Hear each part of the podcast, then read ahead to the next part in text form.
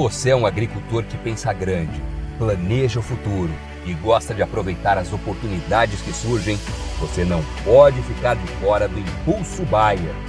O maior programa de fidelidade do agro brasileiro. E o Impulso Bayer funciona de um jeito muito simples. Para participar, você compra produtos Bayer. Entra no site orbia.ag e cadastra as notas fiscais. E assim que a sua nota for aprovada, seus pontos serão calculados você já poderá resgatar produtos e serviços. Também a partir do cadastro das notas fiscais, você junta impulsos que vão determinar o seu número de estrelas. Você pode ser cliente de uma a cinco estrelas. Quanto mais produtos Bayer comprar, maior será sua classificação e mais benefícios você acessa, como entrada gratuita em eventos, viagens exclusivas e acesso a soluções que vão alavancar o seu negócio. Saiba mais em agrobaia.com.br barra Impulso Traço Baia. É o Impulso Baia, impulsionando você para o futuro.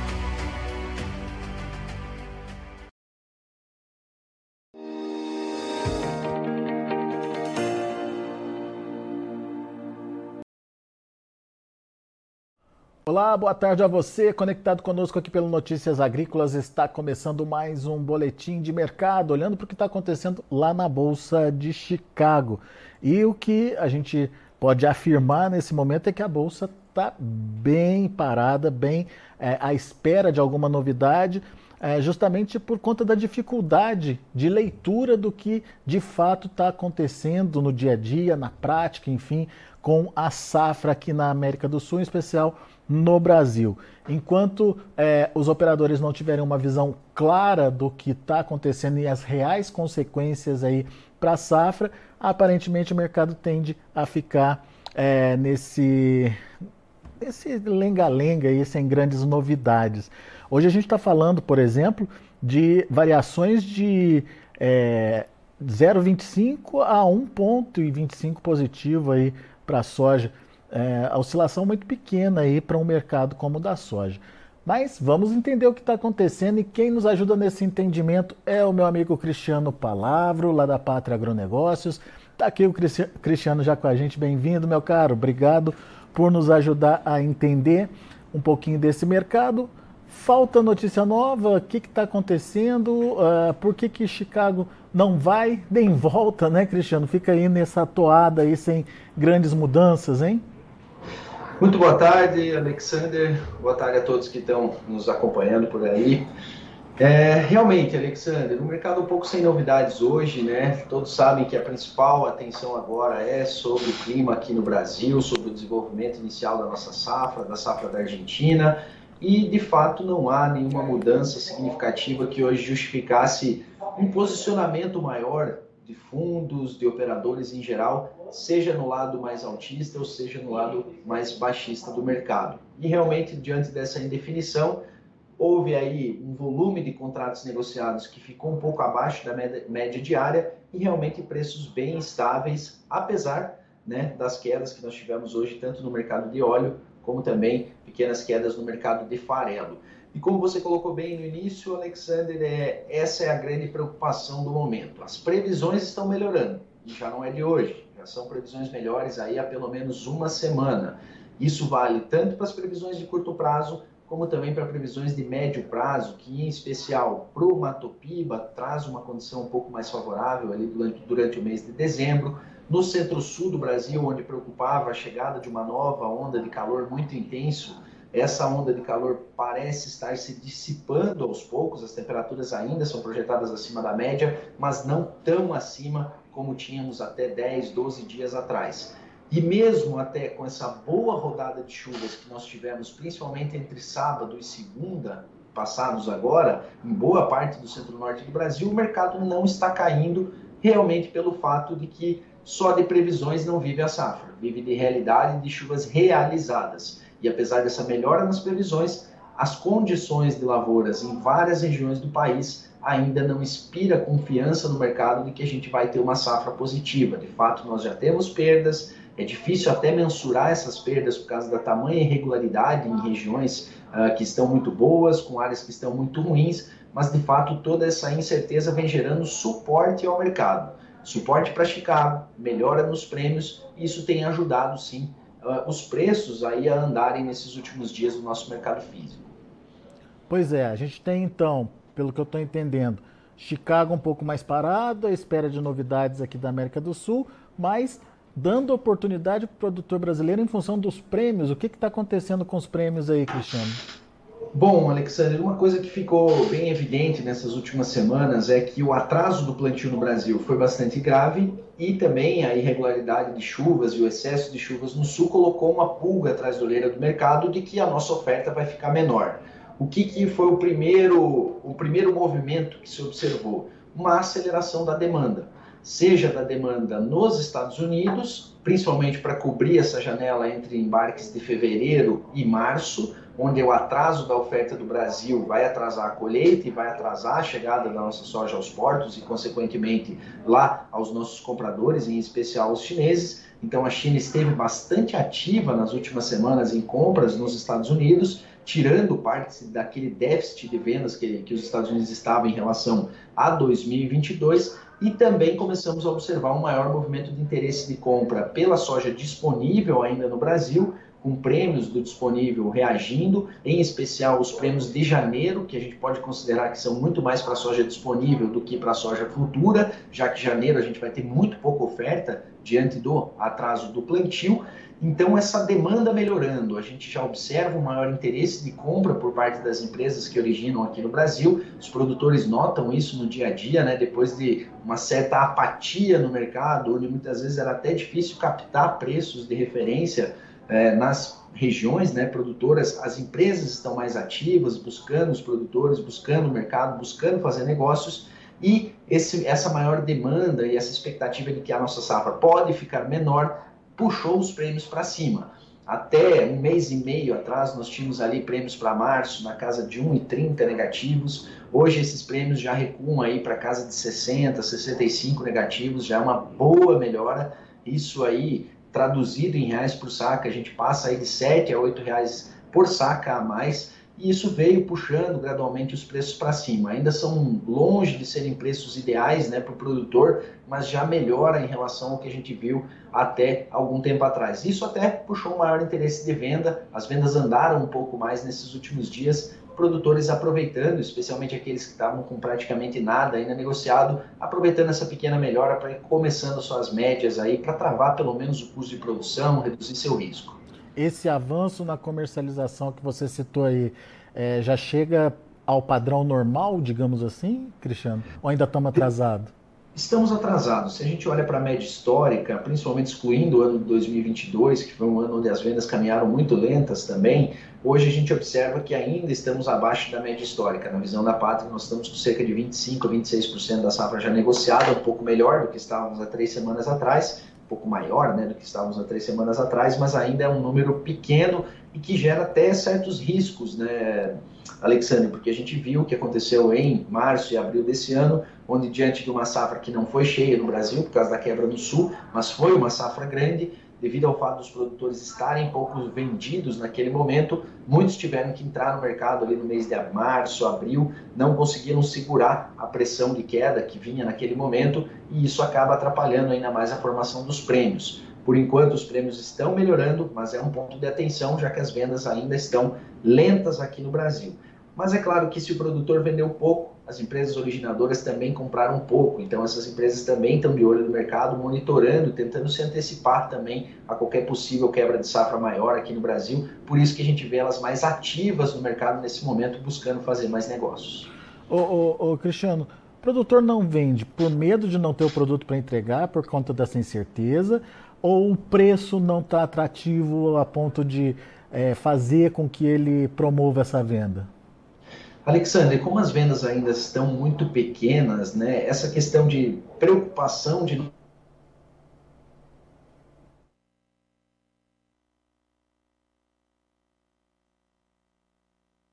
mesmo nos anos mais difíceis, nos anos onde as quebras foram maiores, o produtor ainda tem pelo menos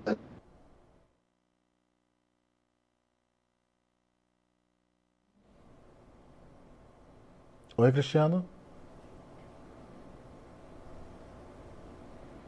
A gente parece que está com um probleminha lá com a conexão do Cristiano. Vamos fazer o seguinte, vou fazer um intervalinho aqui agora, só para a gente ajustar essa conexão e a gente volta na sequência, combinado? É rapidinho.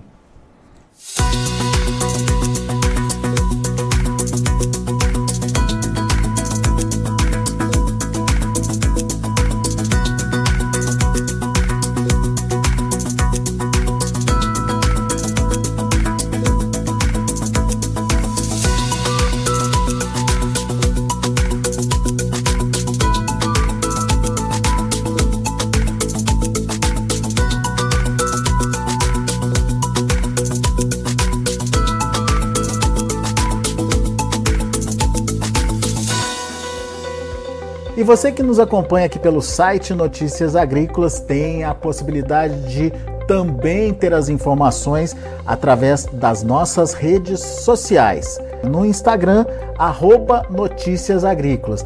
As notícias mais curtas, mais relevantes. Muito bem, contato restabelecido com o Cristiano Palavra e eu perguntava para o Cristiano o que está acontecendo com por que, que o produtor não está vendendo? Ele está com medo aí é, de não ter o produto na hora de é, se fazer a venda ou ele ainda não está interessado nos preços que estão sendo praticados atualmente no mercado? Cristiano, ajuda a gente a entender. Bom, Alexandre, eu estava comentando aqui, né, que claro, sempre existe uma preocupação em realmente não ter o produto para entregar lá na frente, mas como os níveis de venda ainda estão muito baixos, né, a gente está com um volume de um percentual de vendas ainda pequeno, geralmente essa preocupação com não ter o produto para entregar se dá mais à frente, quando o produtor já está com muitas vendas antecipadas e aí realmente é, há uma preocupação que possa ter alguma frustração de safra. Existe sim o risco de frustração de safra, isso é muito claro, mas mesmo nos piores anos que a gente já teve, pelo menos 30, 40, 50% da produção ali, o produtor consegue é, tirar do campo, né? Eu vejo como o segundo fator que você citou como mais relevante para o momento. Realmente ainda não atingiu aquele preço-alvo, aquele objetivo, aquele preço que o produtor se sente mais seguro, mais confiável em fazer a venda. E por isso que ele está retraído nesse momento. E também com aquele sentimento de que com a nossa safra ficando menor, realmente há uma possibilidade de uma reação mais agressiva nos preços e isso também ajuda a refletir nesse cenário de maior retenção de vendas nesse momento. Vamos entender o preço então. Hoje, Cristiano, qual que é o preço que está sendo praticado é, em média, seja para contrato atual, seja para soja da, da safra nova? Olha, é claro que isso varia bastante né, de região para região. É, na safra nova aí a gente tem negociações desde a casa de 108 reais nas regiões com logística mais distante do porto até regiões onde tem preços mais agressivos um pouco acima dos 120 na soja disponível as ofertas já são melhores estão aí podemos colocar entre 15 a 18 reais acima do mercado futuro né uh, com preços aí que chegam até 140, 145 em algumas regiões mais próximas do porto, algumas regiões mais industrializadas também, onde existe a necessidade de compra por parte das esmagadoras, isso também é observado, como em Minas, Goiás, onde tem negócios rodando disponível acima dos 135 reais. É, são patamares bem melhores do que estavam, principalmente na soja disponível, né, do que estavam lá na metade do ano, é claro que poucos produtores hoje ainda têm o produto disponível em mãos. Esse mercado disponível não é o mesmo mercado de balcão, né, daqueles produtores que estão com seu grão armazenado nas cooperativas, nas indústrias, acabam tendo um diferencial de preço bastante grande em relação ao mercado disponível, mas realmente olhando principalmente para 2024, são preços que ainda não chegaram àquele é, aquele alvo, nem que seja um alvo psicológico ali do produtor, de falar a partir daqui eu começo as minhas negociações. E aí, como a gente te, está tendo um começo de safra delicado aqui no Brasil, isso traz realmente um sentimento ao mercado em geral e o produtor de que podemos sim ter condições melhores lá na frente e isso acaba limitando ainda mais o interesse em novas negociações. E, e o alvo é muito acima desses atuais 140, 145, Cristiano? Olha, isso para o mercado, esses 140, 145 para o mercado disponível, né? Então, hoje a, o principal foco do produtor acaba sendo o mercado de 2024. O alvo é variado, né, Alexandre? A gente ouve de tudo, né? Produtores que realmente perguntam se há espaço para a gente voltar na soja futura, né, para casa dos 150, 160. A gente sabe que para isso né, é, a gente precisa ter uma sinalização mais clara de perdas aqui no Brasil, da confirmação dessas perdas. O alvo não está muito distante, não, tá, Alexandre? E acaba que quanto mais próximo a gente tiver da colheita também, a atenção do produtor é maior para que realmente Uh, se não ver sinais de melhora, ele ir cedendo um pouco mais e fazendo essas negociações, principalmente porque é um ano de muita oscilação, um ano difícil, de custos altos. Ser mais conservador, né, especialmente no travamento ali dos custos mais diretos, é uma estratégia que sim vale a pena pensar com mais atenção, porque não podemos incorrer no mesmo cenário aí que aconteceu em 2023, onde as quedas foram muito rápidas. É claro que nesse ano não há uma sinalização disso, até porque o mercado já precificou essa maior oferta, né?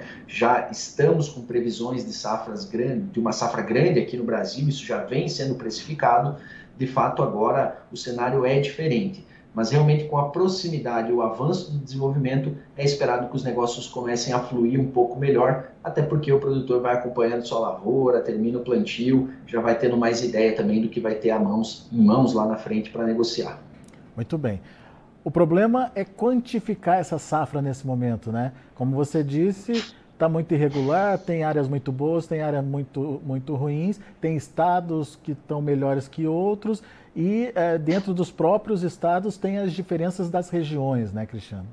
Exatamente, exatamente. A gente escuta e acompanha o caso dos nossos clientes. Hoje a gente está nos principais estados produtores aí do Brasil e a gente vê realidades muito distintas. Realmente tem áreas maravilhosas, viu, Alexander? Áreas que com um excelente potencial produtivo, áreas mais adiantadas. É, vou citar alguns exemplos, áreas que estão muito boas em Rondônia, enquanto outras regiões do estado estão ainda com plantio extremamente atrasado. Existem áreas do Mato Grosso com um excelente desenvolvimento, enquanto áreas que já foram replantadas, áreas que já estão em enchimento de grãos com muito abortamento de vagens. É, temos áreas com bom desenvolvimento inicial aqui em Goiás e outras áreas que estão sofrendo falta de nodulação, é, de nodulação da, da, nas raízes, com muito ataque de pragas de solo que se beneficiam aí do tempo mais seco né, no início da janela de plantio, outras áreas do sul que já começam a apresentar sinais precoces aí de ataque de, de fungos, né, em função dos excessos de, de, umidade. Então, realmente é uma tarefa um pouco difícil, está uma tarefa um pouco difícil esse ano quantificar o tamanho do que já foi perdido até o momento. Lembro que a Pátria, desde agosto, projetava um número de 155 milhões de toneladas é, para a soja, foi o nosso primeiro número, um número que naquele momento era o menor entre as consultorias, os levantamentos oficiais. Agora a gente vê que já tem bastante gente no mercado é, trazendo realmente seus números mais para essa faixa. A gente já observava aí um, um, risco muito grande com a chegada do El Ninho, com a alta intensidade, com a previsão realmente de um outubro e novembro com chuvas bem abaixo da média, o que se confirmou, né? E realmente há muita variabilidade. Hoje, para se ter uma ideia, só citando alguns casos, conversando com alguns produtores aqui de Goiás, que em algumas áreas já estão com, com sua soja ali bem próxima de R1, enquanto outras áreas tiveram apenas 60 milímetros de chuva no mês de novembro, um mês que tradicionalmente chove mais de 250, 200, 250, 300 milímetros. E nessas áreas ainda nem se conseguiu dessecar para o plantio. Então é realmente uma tarefa difícil porque a variabilidade está muito grande, o que é uma característica tradicional do El Ninho, irregularidade de chuvas para o centro do país. Muito bem. É, enquanto tem essa dúvida do lado do produtor brasileiro, Chicago também continua com essa mesma questão aí em andamento. Quando que você acredita que a gente tem uma definição, ou pelo menos uma confiança maior do mercado aí para daí sim é, dar um rumo, ou enfim, orientar aí os preços de, de forma mais clara, Cristiano? Olha, Alexandre, a gente olhando as previsões, né, que é a principal atenção do mercado, o clima, a gente ainda tem alguns dias mais secos, pelo menos até ali 4 de dezembro. Na nossa visão, nesse curtíssimo prazo, o mercado tende a ficar mais nesse vai e volta, é, nesse período mais curto. Depois as previsões começam a melhorar e aí à medida que a gente acompanha a realização realmente dessas chuvas é que a gente vai ter um pouco mais de clareza para onde que vão se para onde vai se direcionar o mercado. Quando a gente olha um pouco mais para a ponta especuladora, né, os fundos e suas posições, a gente viu um movimento muito claro desses fundos se posicionando para alta no início de novembro, movimento que durou até ali o dia 14, o dia 15, antes do feriado aqui no Brasil, e depois, com um retorno de previsões mais favoráveis, a gente viu esses fundos tirando o pé da soja e fazendo realizações de lucros, entrando mais na ponta vendida. Mas fato é que, olhando a posição atual dos fundos, eles ainda estão posicionados para um mercado um pouco mais altista, estão mais comprados do que vendidos no mercado de soja, o mesmo não se observa, por exemplo, no mercado de milho em Chicago, que é um mercado que vem sentindo mais nos últimos dias com quedas. Né? Então, eu penso que a partir de meados de dezembro, principalmente para essas áreas mais precoces do Mato Grosso, que é onde a situação está mais delicada, a gente já começa a ter mais clareza. Mas como o atraso do plantio, principalmente em outras regiões, para ter uma definição mais clara sobre a, o potencial da safra mesmo, acredito que vai ser mais aí para a virada de 2024. É claro que o mercado não vai ficar esperando tudo isso para se posicionar, mas realmente vai estar tá todo mundo ali num, num, estado de cautela maior, tentando avaliar os reais impactos aí da, da irregularidade climática, do excesso de chuvas, do calor na safra brasileira. É. Por enquanto, quem dá as cartas é o clima mesmo e temos que esperar para ver uh, o que de fato acontece. Como você bem colocou, é, uma coisa é, é o que está sendo previsto, outra coisa é o que está acontecendo de fato nas lavouras aí pelo Brasil afora, é, e isso cria essa incerteza ainda maior em relação a comportamento de preços. Mas a gente tem que acompanhar no dia a dia a evolução aí das lavouras pelo Brasil afora e principalmente é, como a safra brasileira vem se desenhando nesse momento. Por enquanto, vamos aguardar, certo, Cristiano? Perfeito, Alexander. É claro que a gente acaba comentando mais sobre o clima, porque esse é o fator principal, né? Mas ele não é o único, né? O mercado tem acompanhado também de perto a demanda, né? Até esse movimento que a gente viu de altas um pouco mais agressivas no mercado disponível, ele também reflete essa demanda que ainda está presente sobre o Brasil nas, nas ofertas mais disponíveis, né? Nós ultrapassamos nessa semana a casa de 102 milhões de toneladas compromissadas para exportação de soja, um absoluto recorde muito agressiva as compras da China nesse ano. A China comprou como nunca comprou antes, diferente do que muito se falava lá no primeiro semestre, que a desaceleração da economia chinesa iria limitar muito a compra de commodities. Não foi o que aconteceu na prática. Muita compra deles e, por consequência, muita venda nossa. Nós também temos que, para 2024, ficarmos muito atentos com a política monetária. A gente sabe como foi o comportamento de juros dos Estados Unidos nos últimos meses comportamento de altas, né? Isso prejudica a todas as commodities, assim como todos os ativos de renda variável, com uma mudança nessas sinalizações esperadas principalmente mais ao final do primeiro semestre de 2024, a gente pode ter novos fatores positivos vindos também do mercado financeiro em geral, do mercado das políticas monetárias menos é, restritivas à demanda, né? Então é um fator que também não pode sair do radar. Um outro pano de fundo também, o desenvolvimento da safra argentina, que como está ainda em plantio, né, um plantio ainda inicial, não chegaram nem a metade, também ainda não é muito falado, mas é uma safra que começa bem por lá, e isso é um ponto de atenção também, já que eles tiveram uma forte retração no ano passado e agora tem uma tendência melhor. É claro que da mesma forma que a quebra da Argentina no ano passado não se refletiu em melhora dos preços aqui no Brasil, a gente não pode também matar a tendência de preços para frente, porque a safra da Argentina vai ser melhor, até pelo estilo e pela configuração do mercado argentino, muito mais focado em derivados do que do grão. Clima é fator principal, mas temos que ficar atento também a todas as outras movimentações. Muito bem. Temos participação de internauta aqui, o Mário Klein ele é, faz a leitura dele sobre o que está acontecendo. É, na visão dele, na minha leitura sobre as chuvas, elas estão mal distribuídas, insuficientes e não generalizadas. É, ele não fala qual região que ele está, mas imagino que ele deva estar tá ali no centro-oeste, que é esse exatamente o sentimento do produtor por lá, né, Cristiano? Com certeza, com certeza. A gente vê que os modelos eles mostram chuvas mais generalizadas, chuvas bem dispersas, mas na prática não é isso que está acontecendo. Não é nenhum, nem dois, nem só dez produtores que nos relatam a mesma coisa. Muitos produtores relatam que essa é a pior safra que eles já tiveram, pelo menos o pior início de safra que eles já tiveram desde o início das suas atividades. E quando a gente traz isso e tudo que a gente tem acompanhado no mercado, até olhando os mapas de NDVI, olhando os mapas uh, que trazem ali uma leitura da, da, qualidade vegetal dos cultivos, a gente vê que os bolsões de seca estão espalhados por todo o Brasil, não só no centro-oeste, a gente vê muitas áreas do sudeste brasileiro, Minas, São Paulo, que também estão passando por um aperto. A gente vê que a safra do Mato Piba está atrasada, há uma melhora nas previsões, mas elas precisam se confirmar. Realmente a irregularidade é a marca desse começo da safra aqui no Brasil. Muito bem. Ronaldo Sobreiro está dizendo que com plantio escalonado, colheita e embarque escalonadas, a gente tem aí é, a possibilidade de ter prêmios negativos. É, eu não entendi o escalonado. Será que ele está querendo dizer é, atrasados aí? Enfim. É, é de fato, assim, o que a gente tem visto agora com o atraso foi uma melhora nos prêmios, né? Que com o atraso da oferta, principalmente os prêmios mais curtos, né? O janeiro andou bem, já está no positivo, o fevereiro ele tá, se aproximou de zero, né? Nessas últimas semanas, já está ali na casa de 30, 40, já chegou a operar alguns dias em menos 25. Os prêmios de março em diante ainda são mais negativos, mas bem melhores do que a gente tinha dois meses atrás quando esses prêmios estavam em 1,30 abaixo de Chicago, hoje já na casa de 60, 65 abaixo de Chicago.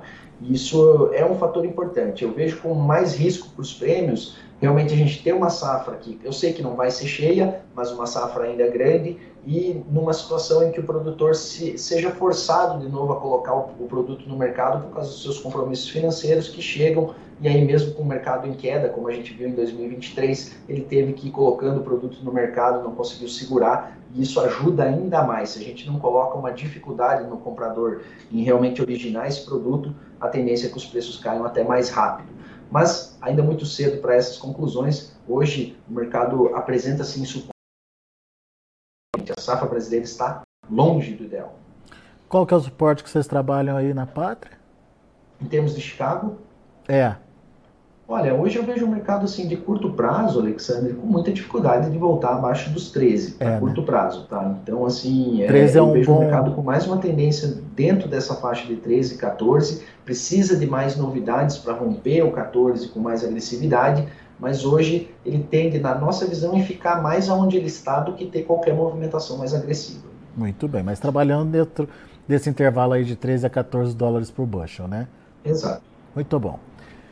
Meu amigo, mais uma vez, muito obrigado pela sua participação, obrigado pela interação aqui com os internautas, o Mário, o Ronaldo, obrigado aí pelas mensagens e, uh, obviamente, a gente tem que acompanhar agora uh, o que vem acontecendo e, principalmente, as realizações do clima, né? Não adianta só olhar para o mapa climático uh, se existem ainda divergências acontecendo e de fato que isso traz de consequência para o tamanho da safra aqui no Brasil, oferta principalmente é, na América do Sul, é o que está todo mundo querendo saber nesse momento.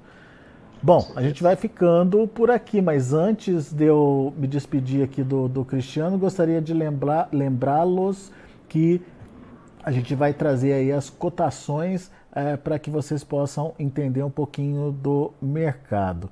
É, Ô, ô, Cristiano, apareceu mais uma pergunta aqui do André Marques. Se essa semana não chover, o céu vai ser é, limite. Você acha, Cristiano, que se tiver mais uma semana aí é, sem novidades em relação ao clima, a gente pode ver o mercado reagindo lá em Chicago? O André Marques é lá de Sorriso, Mato Grosso.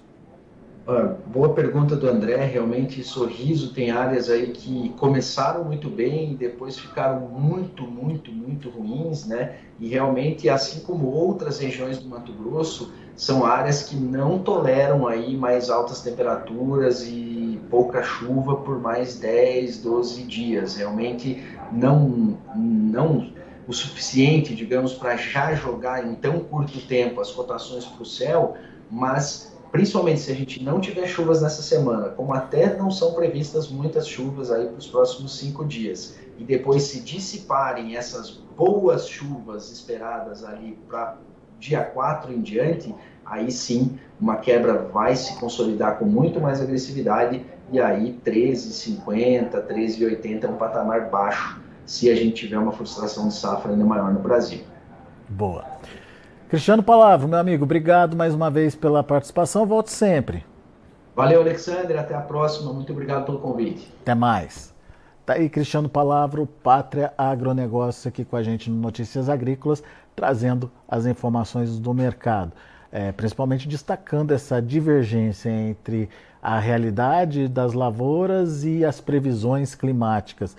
É, uma coisa não está combinando com a outra e isso gera uma incerteza maior aí no mercado e, portanto, esse mercado cauteloso, é, tentando aí descobrir um ponto de tranquilidade, pelo menos nesse momento onde fica difícil se calcular aí o real tamanho da oferta, o real tamanho ah, da safra aqui no Brasil.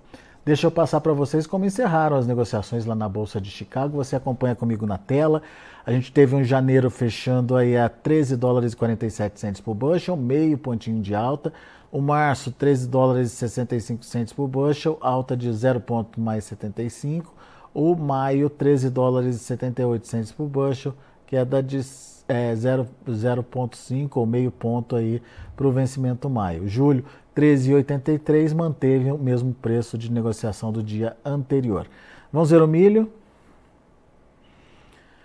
Milho tem o dezembro no vermelho, 4 dólares e 49 centos por bushel, quase 2 pontos de queda, mas em compensação os demais vencimentos já estão do lado positivo aí da tabela. Março, 4 dólares e 75 centavos, uma alta de 2 pontos mais 25, o maio 4,88, subindo 2 pontos e meio, o julho 4,98, alta de 2 pontos e meio.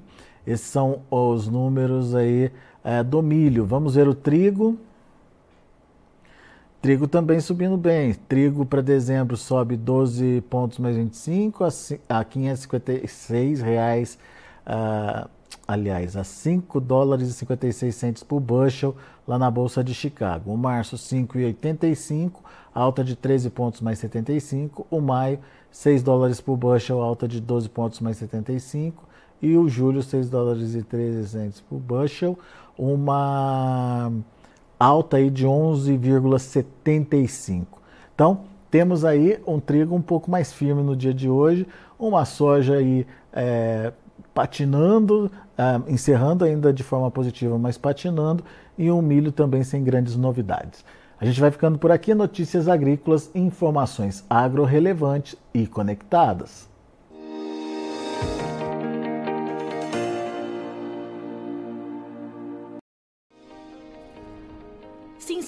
Nossas mídias sociais no Facebook Notícias Agrícolas, no Instagram arroba Notícias Agrícolas e no nosso Twitter arroba Notiagre. E para não perder nenhum vídeo, não se esqueça de nos acompanhar no YouTube e na Twitch Notícias Agrícolas Oficial.